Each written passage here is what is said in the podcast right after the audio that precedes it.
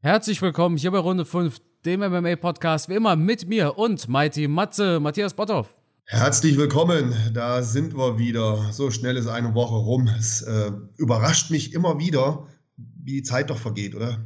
Es ist nichts dran an so einer Woche. Aber reden wir nicht über Zeit, sondern reden wir über, ähm, ja, vielleicht doch Zeit. Die Zeit, die Johnny Walker bei seinem letzten Kampf im Cage verbracht hat. War er länger auf den Beinen oder hat er länger geschlafen? Das ist die Frage, die wir heute im Podcast klären werden. Also schön, dass ihr wieder dabei seid und ja, Carsten, hau mal ein paar Fakten raus von der letzten Fight Night, oder? Eine der besten Einleitungen aller Zeiten, Matthias. ja, nicht wirklich. Muss man ganz klar dazu sagen. Ja, wir hatten Johnny Walker gegen Jamal Hill. Ja, also ich, ich persönlich dachte ja im Vorfeld, ne, hier geht's um alles oder nichts für Johnny Walker. Hat ein schlechtes Kinn, aber hat doch ein bisschen was drauf, der könnte das machen. Und Johnny Walker musste diesen Fight gewinnen.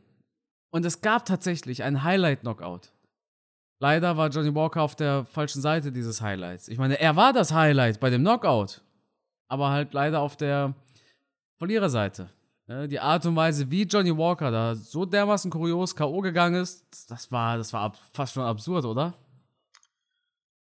Ja, es war ein brutaler, ein wirklich brutaler Knockout. Und ja, er hat mir fast schon ein bisschen leid getan. Ne? Vor nicht allzu langer Zeit war er noch der Shootingstar. Ich kann mich noch daran erinnern.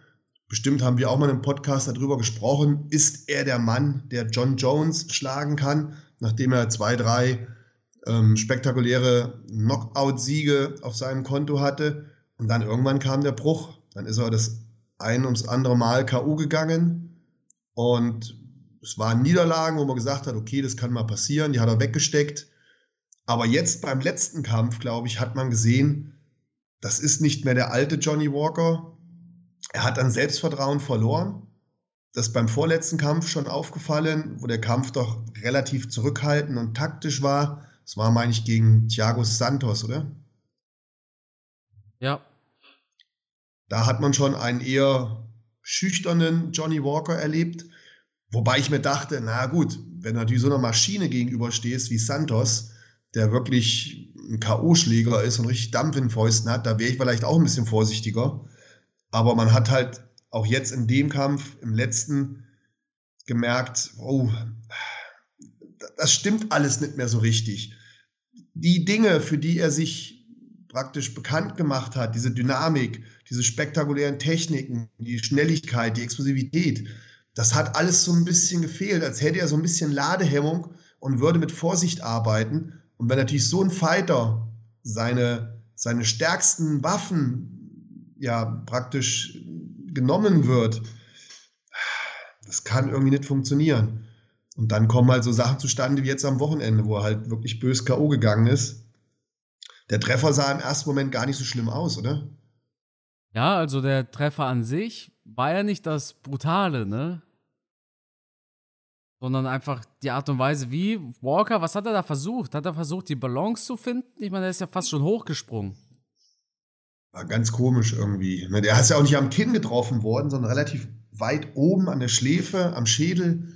Aber da sieht man dann doch wieder, was für so eine Wucht dahinter steckt, wenn du mit so ja, dünn gepolsterten Handschuhen äh, so einen Kopftreffer bekommst, weil der war ja eigentlich stehend K.O., oder? Man hat ja gemerkt, der, der ganze Körper hat ja irgendwie seine Funktion aufgegeben und er ist dann wie so eine Bahnschranke zu Boden gesunken.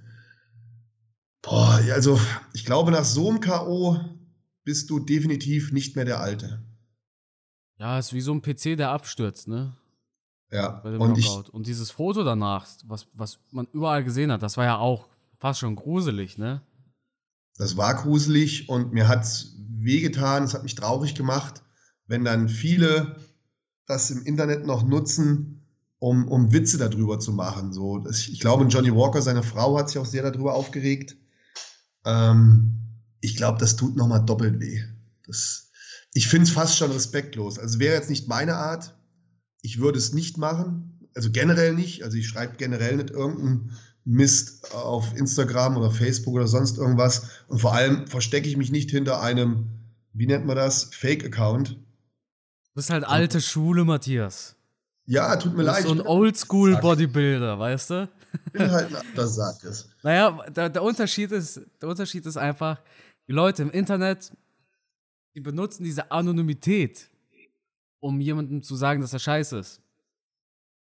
Aber ich denke, schwer zu erklären, aber ich denke, jemand, der, der so deine Mentalität hat, wenn du etwas nicht magst, dann kannst du es auch einem ins Gesicht sagen.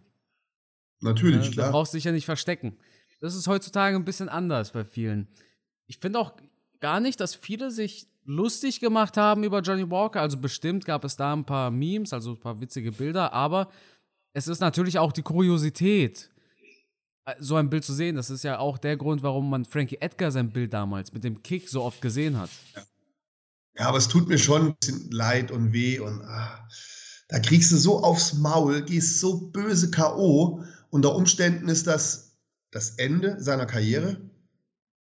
Vielleicht, wir wissen es nicht. Er hat gesagt, er kommt stärker zurück, er will trainieren, bla bla bla. Aber was wirklich im Kopf eines Kämpfers passiert nach so einem harten Knockout, ich bin glücklicherweise nie so böse K.O. gegangen und bin froh, dass ich so ein Erlebnis nicht hatte. Ich glaube schon, dass es einen Menschen verändern kann. Und wenn jemand wie Khabib das sagt, der wirklich viel Erfahrung hat, wenn der sagt, nach so einem K.O. bist du nicht mehr der gleiche, dann, dann glaube ich das. Ja, aber woher genau, also müsste das nicht eigentlich von jemandem kommen, der ausgenockt worden ist? Stimmt auch wieder. Aber ich kann mir schon vorstellen, dass Khabib halt sehr viele Kämpfer kennt, die schon ja. so ausgenockt wurden und mit denen natürlich auch in Kommunikation steht und dann sieht in seinem Trainingscamp, die sind danach nicht mehr der Typ, der sie früher waren. Vielleicht gibt es den einen oder anderen, der das mental gut wegsteckt, aber ich, ich, ich kann es mir nicht vorstellen. Wir haben doch so viele Beispiele. Schau dir Cody an, Garbrandt.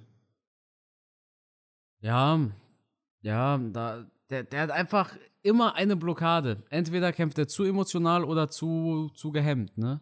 Aber die Blockade wird jetzt ein Johnny Walker auch haben, oder? Die hatte er ja schon gegen Thiago Santos. Ja, ja. Und das sind, man kann Parallelen zu diesen beiden Kämpfern sehen, weil das sind beides so K.O.-Artisten gewesen, die immer all in gegangen sind, oder? Ja, wobei ich muss ehrlich sagen, bei Thiago Santos ist es doch mal ein anderes Thema. Ich meine jetzt äh, Cody und. Äh, Ach so, ja. Cody Garbrandt, ich meine, wenn wir uns überlegen, was der mit Dominic Cruz gemacht hat. Wahnsinn. Zu, zu Cruz seiner besten Zeit, muss man auch dazu sagen. Ja, ja. Der, der war doch prädestiniert dafür, der, der nächste große Megastar zu werden. Ja, auch davor die Knockouts, die er gemacht hat, wie er sich durch diese äh, Gewichtsklasse gefressen hat, wie so ein Holzwurm durch den Tisch. Also das war schon beeindruckend mit vielen Knockouts, spektakulär, ohne Angst und, und dann irgendwann war die Nuss geknackt und er ist nie wieder der alte Cody gewesen. Denkst du, dass Johnny Walker dann nochmal zurückkommen kann? Und zweite Frage, denkst du, es ist eine schlechte Idee von ihm, dass er im SBG-Gym in Irland trainiert?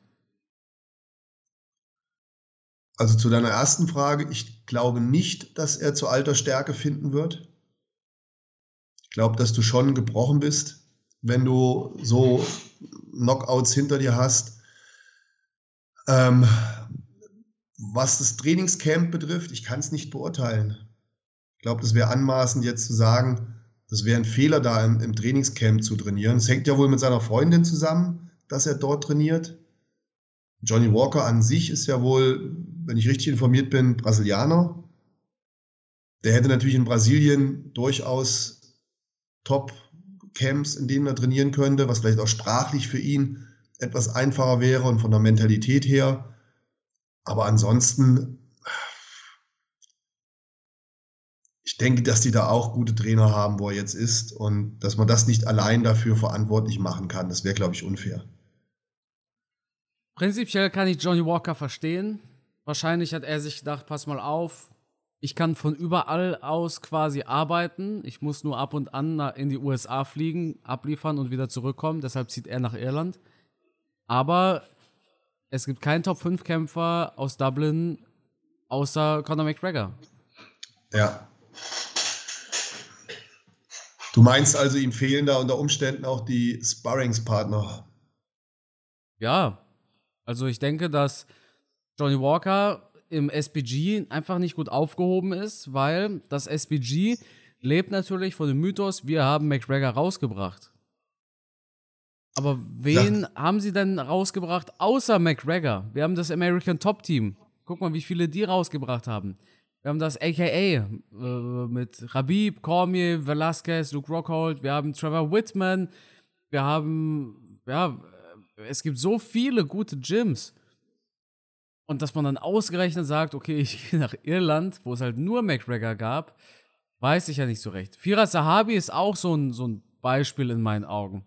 Ich finde, Firas Sahabi ist ein Mensch, der weiß sehr, sehr viel, aber ist als Coach ziemlich überbewertet, weil er außer George St. Pierre und Rory McDonald halt keinen Elite-Fighter gehabt hat. Und, und das sind halt diese Ausnahmetalente. Das ist ja so, als ob, naja, ich meine, auch ein, das ist jetzt ein Beispiel, Thomas Müller. Ich weiß nicht, ob der seit seiner Jugend bei Bayern spielt. Der hat bestimmt irgendwo im, in irgendeinem Amateurverein in, in, bei den Bambinis gespielt. Du kannst ja auch nicht sagen, ja Mensch, Thomas Müller, die haben den rausgebracht, jetzt gehe ich dort trainieren. Ne, ich meine, der FC Bayern hat aus Müller einen guten Spieler gemacht und nicht seine, sein, sein, seine erste Mannschaft. Also, was ich damit sagen will, ist einfach, Conor McGregor ist ein Naturtalent, genauso wie es GSP wahrscheinlich auch ist. Und ich denke, dass diese ganzen Kämpfer mit einem Wechsel in ein anderes Gym noch viel mehr erreichen könnte. Ein McGregor, der zum Beispiel bei Trevor Whitman trainiert, der würde da ganz, ganz neue Dinge kennenlernen, hätte ganz andere Trainingspartner. Ja? Der würde da mit Usman und Gaethje zusammen trainieren. Das ist eine Hausnummer. Oder im American Top Team. Ne? Man muss sich auch weiterentwickeln. Und ich denke, dass Johnny Walker tatsächlich nach Irland gegangen ist, war halt ein Rückschritt für ihn, weil er hat nicht gut performt, seitdem er in Irland trainiert. Ja, das kann durchaus kausal dafür sein, aber man muss da mal vorsichtig sein. Wir kennen das Training natürlich nicht. Ich, aber wenn man sich die, die reinen Zahlen und Fakten anschaut, die du jetzt gerade aufgezählt hast, bin ich natürlich voll bei dir, ganz klar. Das ist leider so. Und ähm, es wäre auch nicht meine erste Wahl gewesen, das Trainingscamp. Auf der anderen Seite spielt es auch nicht immer eine Rolle, was für Champions so ein Trainingscamp hervorgebracht hat, sondern auch, wie wohl du dich da fühlst. Ja, und manchmal sind es halt auch einfach Zufälle, dass in einem Trainingscamp dann wirklich die besten Leute zusammenkommen und dort trainieren. Und klar, wenn natürlich ein Trainingscamp, wie zum Beispiel das American Top Team, seinen Namen hat, das zieht dann natürlich auch noch mehr andere gute Kämpfer dahin. Und dann fällt es denen natürlich auch leichter, Top-Leute zu produzieren. Und wir dürfen natürlich Irland jetzt nicht vergleichen mit USA oder Brasilien. Das ist einfach von den Größenverhältnissen her auch was ganz anderes. Da gibt es halt einfach insgesamt mehr Top-Fighter. Und da hast du ja auch andere Möglichkeiten, da mit denen zu trainieren und Sparring zu machen. Das ist schon äh, ein ganz wesentlicher Faktor. Deswegen gebe ich dir da recht. Ist mit Sicherheit nicht die erste Wahl.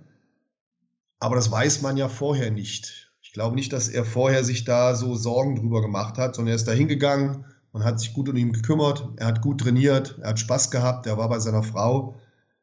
Mental sind es ja auch viele Faktoren, die schon mal gut sind. Und natürlich will man dem Camp, dem Trainer oder dem Trainerstab da auch eine Chance geben. Ja, auf jeden Fall. Ne, vor allem, wenn man ja weiß, okay, ähm, die haben ja auch gute Kämpfer, solide Kämpfer, aber auf diesem Top-Level halt wirklich nur ein. Ja. Ja, es ist, es ist schwierig. Es ist mit Sicherheit nicht optimal gelaufen. Ähm, ja, am Ende des Tages sind es vielleicht viele kleine Dinge, die das große Ganze ergeben. Ein bisschen das Trainingscamp, ein bisschen die vorangegangenen Kämpfe und, und, und. Und dann kommen halt die ganzen Sachen zusammen. Dann hast du vielleicht noch einen Gegner, den wir vielleicht unterschätzt haben. Vielleicht haben wir beide auch in unserem letzten Podcast seinen Gegner unterschätzt, der, ja, vielleicht wird er irgendwann mal Champion und sagen wir, oh ja, kein Wunder, dass äh, Johnny Walker damals gegen den verloren hat. Ähm, der hat ja auch einen guten Job gemacht. Ich glaube, an der Stelle dürfen wir dem auch seinen Erfolg jetzt nicht schmälern. Der ist motiviert, mit viel Herz in die Sache reingegangen, hat keinen Respekt gehabt vor Johnny Walker, hat keine Angst gehabt, hat gut ausgeteilt, hat mitgekämpft und ist erfolgreich gewesen. Das kommt dann auch noch hinzu. Das stimmt, natürlich. Ne? Hinter jeder Niederlage steckt natürlich auch ein Sieg für den anderen. Und ja. den dürfen wir natürlich nicht schlecht reden. Ne? Wir, wir, können ja nicht immer nur sagen, boah, wie schlecht war denn Johnny Walker, sondern auch, wie gut war Jamal Hill. Ne? Wir hatten das ja auch ganz oft bei McGregor seinen letzten zwei Kämpfen. Es war immer nur die Rede von, boah, wie schlecht war denn McGregor, aber nie, boah, wie gut war denn Pori. Ja. Ähm, ja, wir hatten jetzt, wir haben jetzt noch äh, kommende Woche eine UFC, kommendes Wochenende eine UFC Fight Night. Islam Makhachev kämpft nicht gegen Benel Dariush, sondern gegen Bobby Green. Matthias, was waren deine Gedanken, als du das mitbekommen hast? Ich war ein bisschen traurig, ganz ehrlich. Weil ich bin ein, ein Benil Dariush-Fan. Ich finde ihn super, den Typen. Und ich habe mich darauf gefreut, den wiederzusehen. Der hat ja, glaube ich, so eine kleine Babypause gemacht. Wobei sein letzter Kampf gar nicht so lange her ist. Ähm, und das wäre, glaube ich, ein Fight gewesen, wo wir den nächsten Titelherausforderer gesehen hätten. Also egal, wer gewonnen hätte, ob Makachev oder Dariush, wir hätten da einen gesehen, der vielleicht in seinem nächsten Kampf dann schon um den Titel kämpft. Und ja, das Momentum ist jetzt, glaube ich, geraubt worden. Ich kann mir nicht vorstellen, dass Islam Makachev, sollte er Bobby Green besiegen, dass er dann direkt einen Title Shot bekommt bei einem Sieg gegen Benil Dariush hätte ich mir das vorstellen können. Ja, das Problem ist einfach, dass das erstens kein Kampf im Lightweight ist. Kämpft bei 160 Pfund. Und naja, Bobby Green war halt absolut gar nicht in der Diskussion, irgendwie in der Nähe eines Titelkampfes zu sein. Das ist ja gar nicht in der Top 15, ne? Ja. Und dann zu sagen, wenn Machachev gewinnt, bekommt er den Titelkampf, ist halt schwierig, weil Bobby Green eben keine Herausforderung ist. Das ist so, als ob jetzt Hamza Chimaev gegen Li Ling Yang sich einen Titelfight verdient hätte. Wobei, sind wir mal ehrlich, Li Ling Yang war ja wenigstens in der Top 15 und das ist Bobby Green nicht.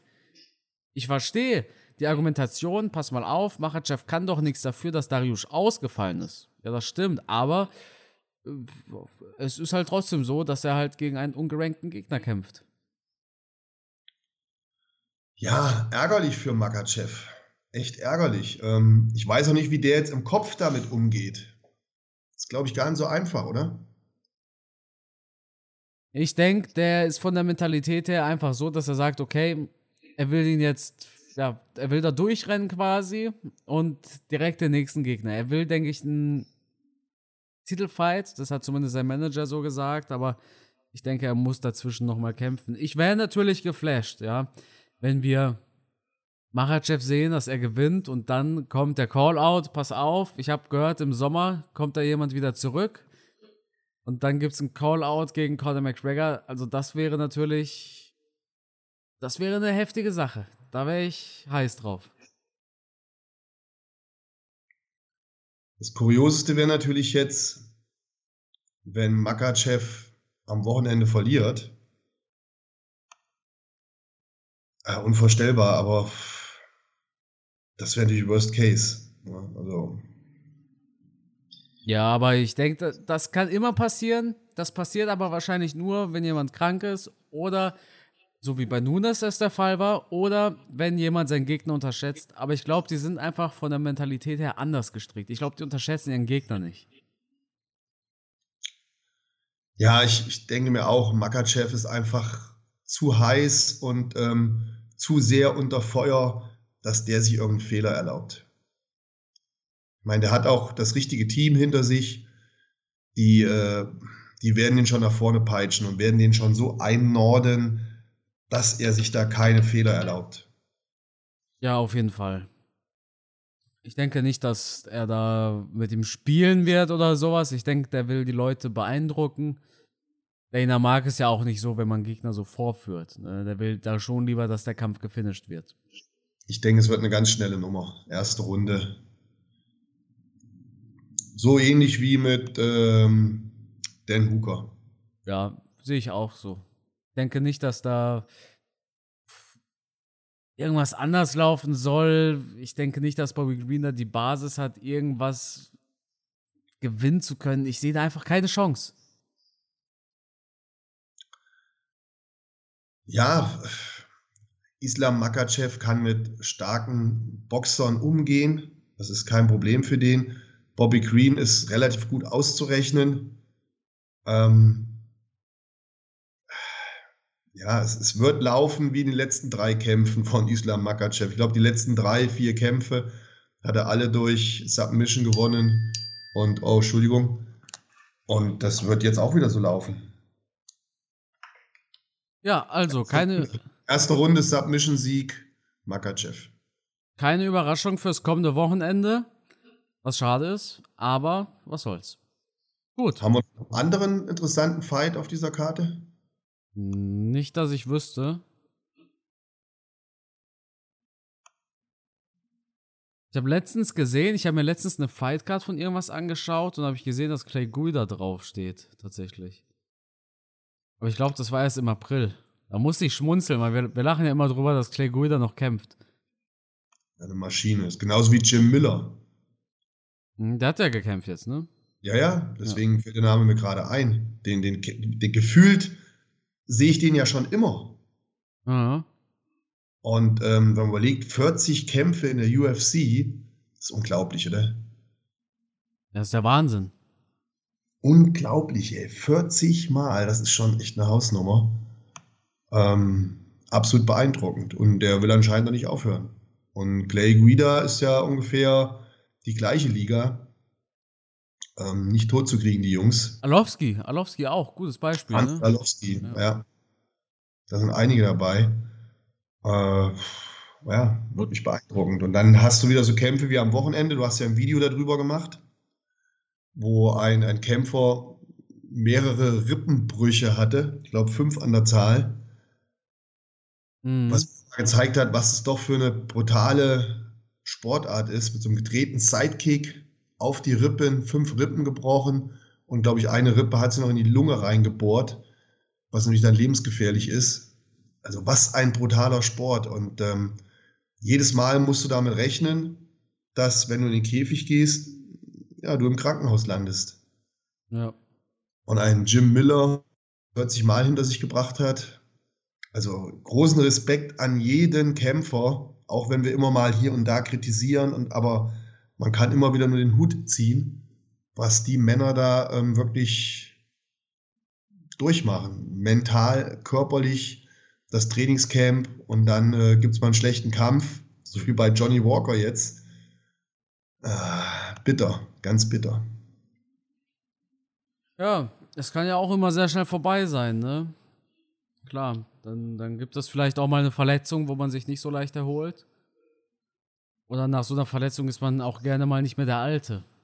Ja, das ist äh, durchaus möglich. Vielleicht immer dann auch das schon, der nächste Kampf kann schon das Karriereende sein. Deswegen, ich bin auch mal gespannt, wie es mit Conor McGregor weitergeht. Wobei der sich jetzt letztendlich keine Sorgen machen muss, der ist zumindest finanziell abgesichert. Ähm, deswegen, der geht da etwas lockerer rein. Aber so jemand wie Johnny Walker, der muss natürlich jetzt Gedanken machen über seine Karriere. Wie geht es weiter? Ja, auf jeden Fall. Ja. ja, ich glaube, dann haben wir schon alle wichtigen Themen besprochen. Ja, ansonsten, wir hätten Arman Zerukian gäbe es noch auf der Fightcard. Das ist ein vielversprechendes Talent im Lightweight. Aman Zarukian hat auch mal gegen Machachev gekämpft, war ein guter Kampf. Und äh, ja, das war es dann eigentlich auch schon. Also für die Fight Night bleibt man höchstens für Machachev wach, denke ich. Wenn jemand sagt, er bleibt nicht für alles wach. Ich weiß, du, Matthias, du siehst ja alles rein. In letzter Zeit, muss ich ganz ehrlich sagen, habe ich viele Prelims nicht geschaut. Echt? Ja, ich war einfach zu müde. Und da meine Tochter natürlich dann morgens um 7 Uhr auf der Matte steht und ich die Zeit auch mit ihr verbringen möchte, habe ich mir den einen oder anderen Kampf doch verkniffen, leider. Ja. Zum Beispiel den letzten Andrei Arlovski-Kampf habe ich nicht gesehen. Ja, die Sache ist die, Matthias, so einen Kampf kannst du nachholen, aber die Zeit mit deiner Tochter, die du verpasst, die kannst du nicht nachholen. Das stimmt, ja, das sehe ich genauso. Und äh, auch jetzt am letzten Wochenende habe ich relativ wenig geschaut. Ich habe mir die Main Card angeschaut, aber die Prelims habe ich nicht geguckt. Ich wollte eigentlich noch Bare Knuckle FC schauen, wegen Chad Mendes und ähm, wie heißt der andere noch? Mike verrückt? Perry. Mike Perry. Habe es dann aber auch nicht geschafft. Habe dann auch nachher nur äh, mir Zusammenschnitte angeschaut. Ich war beeindruckt. Chad Mendes, man kennt ihn noch. Conor McGregor hat ihn ja irgendwann mal K.O. geschlagen. Ähm, der hat äh, ganz schön Dampf auf dem Kessel gehabt, wie der seinen Gegner da umgehauen hat. Spektakulär, muss man schon wie, sagen. Wie ist, wie ist deine Einschätzung? Willst du sagen, Chad Mendes hat genascht? Wenn ich jetzt Geld wetten müsste, ich meine, ne, solange niemand überführt wird, aber würdest du jetzt sagen, komm her, Matze, lass uns wetten, dann würde ich darauf wetten, dass er natürlich genascht hat, ja. Mal eine Frage, Matthias. Ja. Du hast ja ein ziemlich gutes Auge für sowas. Und würdest du sagen, wenn du dir Conor McGregor seine Form von Sommer 2021 anguckst und jetzt einige Monate später, würdest du sagen, einen solchen Aufbau schafft man natürlich nicht? Doch, kann man natürlich schaffen. Ist möglich. Man lässt sich schnell dadurch verleiten, dass wenn man einen Sportler sieht, man an seiner Optik festmacht, ob der gedopt ist oder nicht. Schau mal, wenn du mich anschaust und schaust meine Bilder an, dann wird jeder sagen, ah, der hat was genommen. Stimmt, richtig. Lässt sich relativ schnell erkennen. Aber es kommen ja tagtäglich Sportler zu mir ins Coaching, die nicht so aussehen wie ich, die mir dann aber trotzdem erzählen, was sie alles nehmen, teilweise mehr als ich. Und ich denke mir, es gibt's doch nicht. Wie kann ich so schlecht aussehen und so viele Steroide in mich reinballern? Dann ja. läuft doch was verkehrt. Und das habe ich jeden Tag. Das habe ich jeden Tag. Junge Menschen, ältere Menschen, überwiegend aber jüngere, die Medikamente zu sich nehmen, um Muskeln aufzubauen. Und sie sehen trotzdem aus wie so eine Socke, wo du einen Apfel reingeschmissen äh, hast. Äh, eine Frage, woran liegt das? Denken die, die schmeißen sich was ein, müssen dann nicht mehr trainieren und es wächst schon von alleine oder? Ja, die trainieren schon, aber natürlich sind alle anderen Faktoren genauso wichtig wie das Steroid an sich. Das Steroid ist auch hier nur ein Mosaikteil, was das Ganze ergibt. Du musst trotzdem dich dementsprechend ernähren, ein ganz wesentlicher Faktor, denn das Steroid selber baut ja die Muskeln nicht auf. Du brauchst ja die dementsprechende Ernährung, also eine proteinreiche Ernährung, um Muskeln aufzubauen. Also das muss erstmal optimiert werden. Dann kann das Steroid richtig arbeiten. Das Steroid alleine passiert nichts. Dann natürlich auch, klar, du hast es angesprochen, das Training. Das ist aber vom Prinzip her der einfachste Teil, weil hier muss ich ja nur in Anführungsstrichen vier, fünf Mal die Woche ins Fitnessstudio, muss trainieren und dann kommen im Normalfall meine Muskeln. Jetzt muss man aber da auch differenzieren. Ich kann ins Studio gehen, ich kann einfach meine Übungen machen oder ich kann halt wirklich so trainieren, dass ich mich verausgabe, dass ich mich anstrenge. Und hier ist genau wieder der Punkt die, die Leidenschaft, die Intensität, die musst du mitbringen, unabhängig davon, ob du Steroide nutzt oder nicht. Wenn du also meinst, du könntest ein lockeres Training machen und die Spritze danach würde die Muskeln aufbauen, das funktioniert halt leider auch nicht. Und am Ende des Tages haben wir noch einen Faktor, der ist halt ähm, mit der am wichtigsten oder ausschlaggebendste von allen, und das ist die Genetik. Wenn deine Genetik das nicht hergibt, also wenn du ein Mensch bist, der ohne Steroide keine Muskeln aufbaut und der sehr schlecht Muskeln aufbaut, der wird auch nicht mit Medikamenten so viel mehr Muskeln aufbauen. Klar wird er sich ein bisschen verbessern, aber der wird nie ein Topsportler werden, der wird nie ein Top-Bodybuilder. Während ein junger Mann, der natural schon sehr gut Muskeln aufbaut, wenn der dann Steroide nimmt, dann ist es natürlich wie ein Turbo und der wird dann später mal einer von diesen Top-Bodybuildern sein wenn du die Top-Bodybuilder dir anschaust, ich will jetzt, selbst wenn wir mich nehmen, ich bin jetzt nicht mal ne, ganz weit vorne gewesen. Ich war im guten Mittelfeld bei den Profis. Bei den Amateuren war ich sehr gut, bei den Profis war ich Mittelfeld.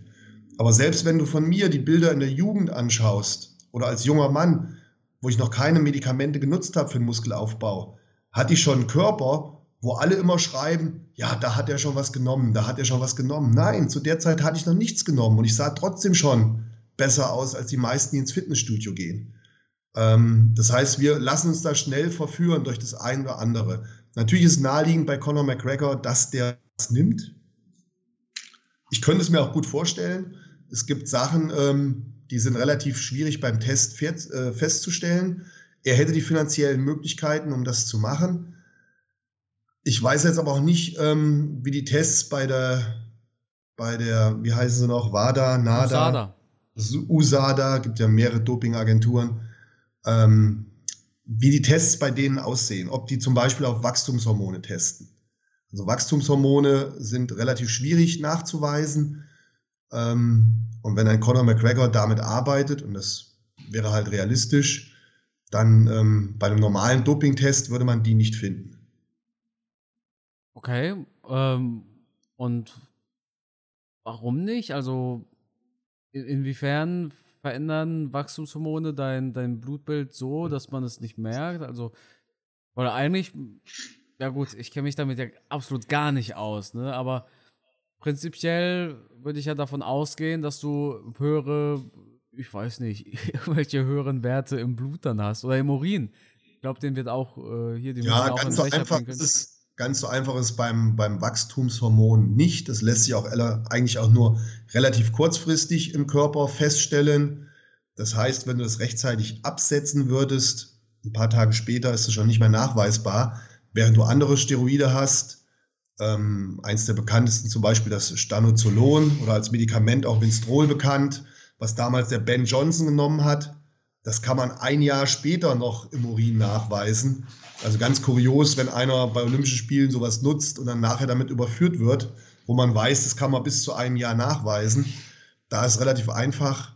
Ähm, also da gibt es schon sehr gravierende Unterschiede. Und das Wachstumshormon an sich nimmt halt eine Sonderstellung ein bei diesen ganzen Medikamenten und ist relativ schwierig nachweisbar. Und äh, deswegen wenn er das nutzen sollte und die nicht explizit auf dieses Wachstumshormon testen, sondern nur auf ähm, Amphetamine, auf Steroide, dann würden sie das Wachstumshormon halt nicht finden.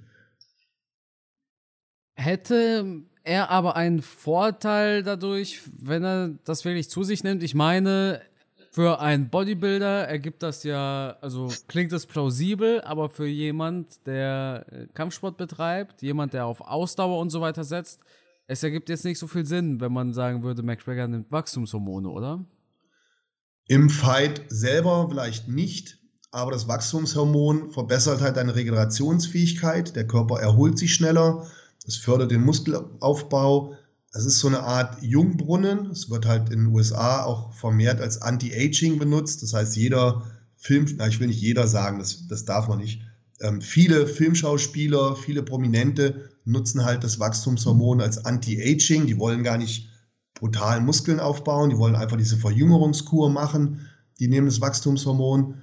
Und ähm, es macht schon was aus, wenn du im Trainingscamp Wachstumshormone verwendest und du am nächsten Morgen aufstehst und wesentlich frischer bist, als vielleicht der Sportler, der neben dir liegt und äh, das Wachstumshormon nicht genutzt hat. Der merkt dann, oh Gott, bin ich kaputt heute.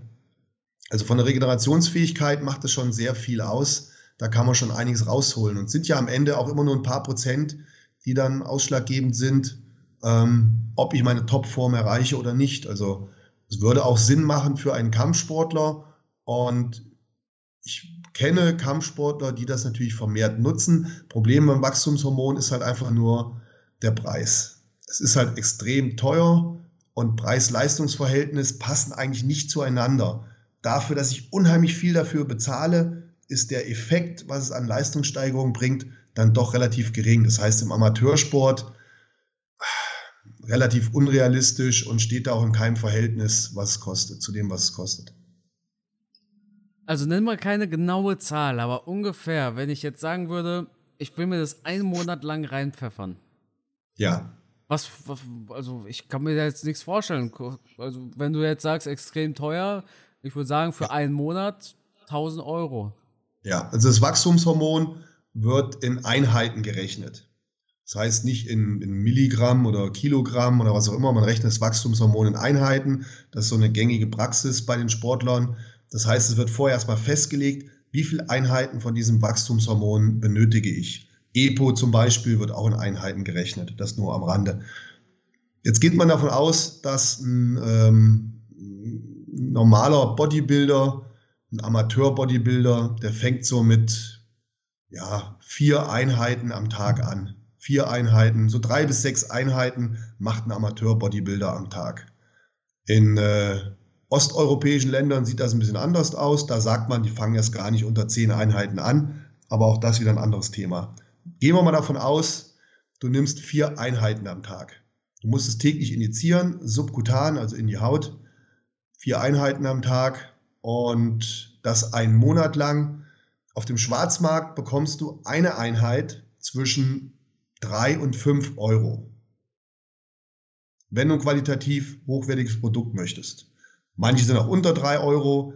Ausnahmen gibt es immer. Aber nehmen wir mal so Pi mal Daumen, drei bis fünf Euro auf dem Schwarzmarkt für eine Einheit. Dann wärst du bei vier Einheiten am Tag bei roundabout 20 Euro. Wenn es günstiges Produkt ist, 12 Euro. 12 Euro mal 30, dann weißt du, was du ungefähr im Monat brauchst, wenn du vier Einheiten nimmst.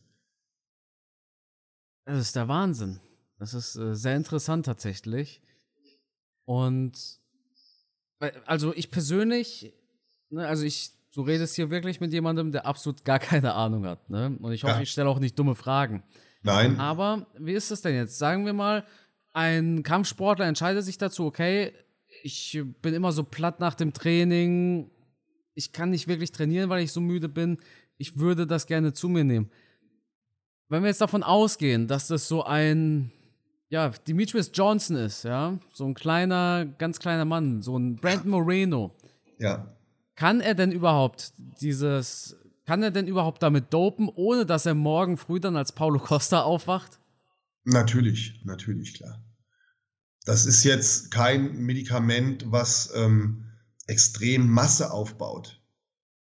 Man okay. spricht davon, dass du, wie gesagt, eher, eher diese, diese Qualität damit aufbaust und bekommst, aber es ist jetzt kein Steroid, mit dem du extreme Muskelmasse aufbaust. Und dann haben wir immer noch den Faktor Ernährung.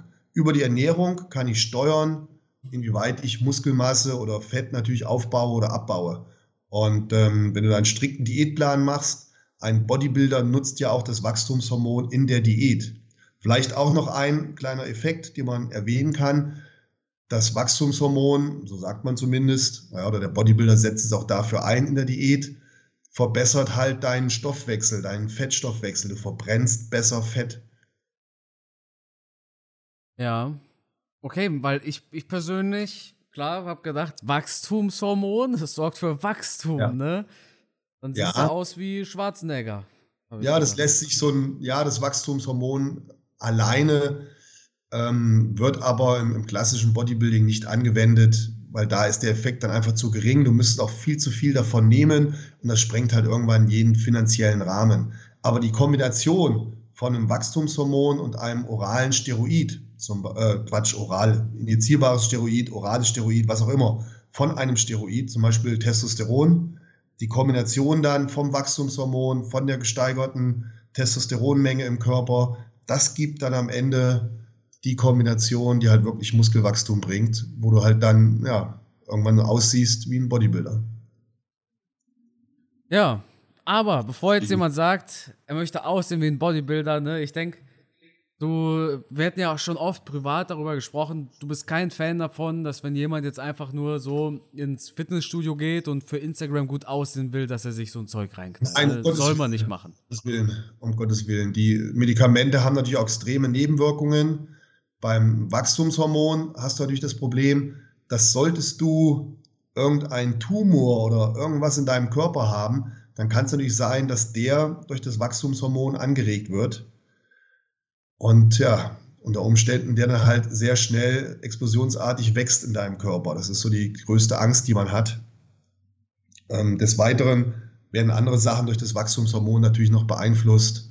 Bauchspeicheldrüse, das heißt, wenn du zu viel Wachstumshormon nimmst, kann es dazu führen, dass du zum Diabetiker wirst und, und, und. Also es ist nicht zu unterschätzen. Wie gesagt, all die Medikamente, die du nimmst, haben eine Wirkung, aber keine Wirkung ohne Nebenwirkung. Und wenn man das unkontrolliert macht und einfach nur so, um im Schwimmbad ein bisschen besser auszusehen, dann geht man natürlich ein sehr hohes gesundheitliches Risiko ein. Dem muss man sich immer bewusst sein. Ja, das sind sehr spannende Aussagen gewesen, Matthias. Ich weiß deine Expertise immer sehr zu schätzen. Ich denke, das sind auch so Einblicke, die, die bekommt man ja sonst nicht. Ne, das ist auch so eine Erfahrung, die du mitbringst und einfach diese Expertise, die ist wirklich, wirklich wertvoll. Also vielen Dank, Matthias. Und dann würde ich sagen, war es das mit der aktuellen Episode? Und das Schlusswort, das gehört natürlich dir. Ja, wir sind etwas abgeschweift. Ich hoffe, es hat euch nicht zu sehr gelangweilt. Vielen Dank an der Stelle fürs Zuhören bis zum Ende. Und ja, ich freue mich schon wieder auf unseren nächsten Podcast. Bis nächste Woche. Ciao.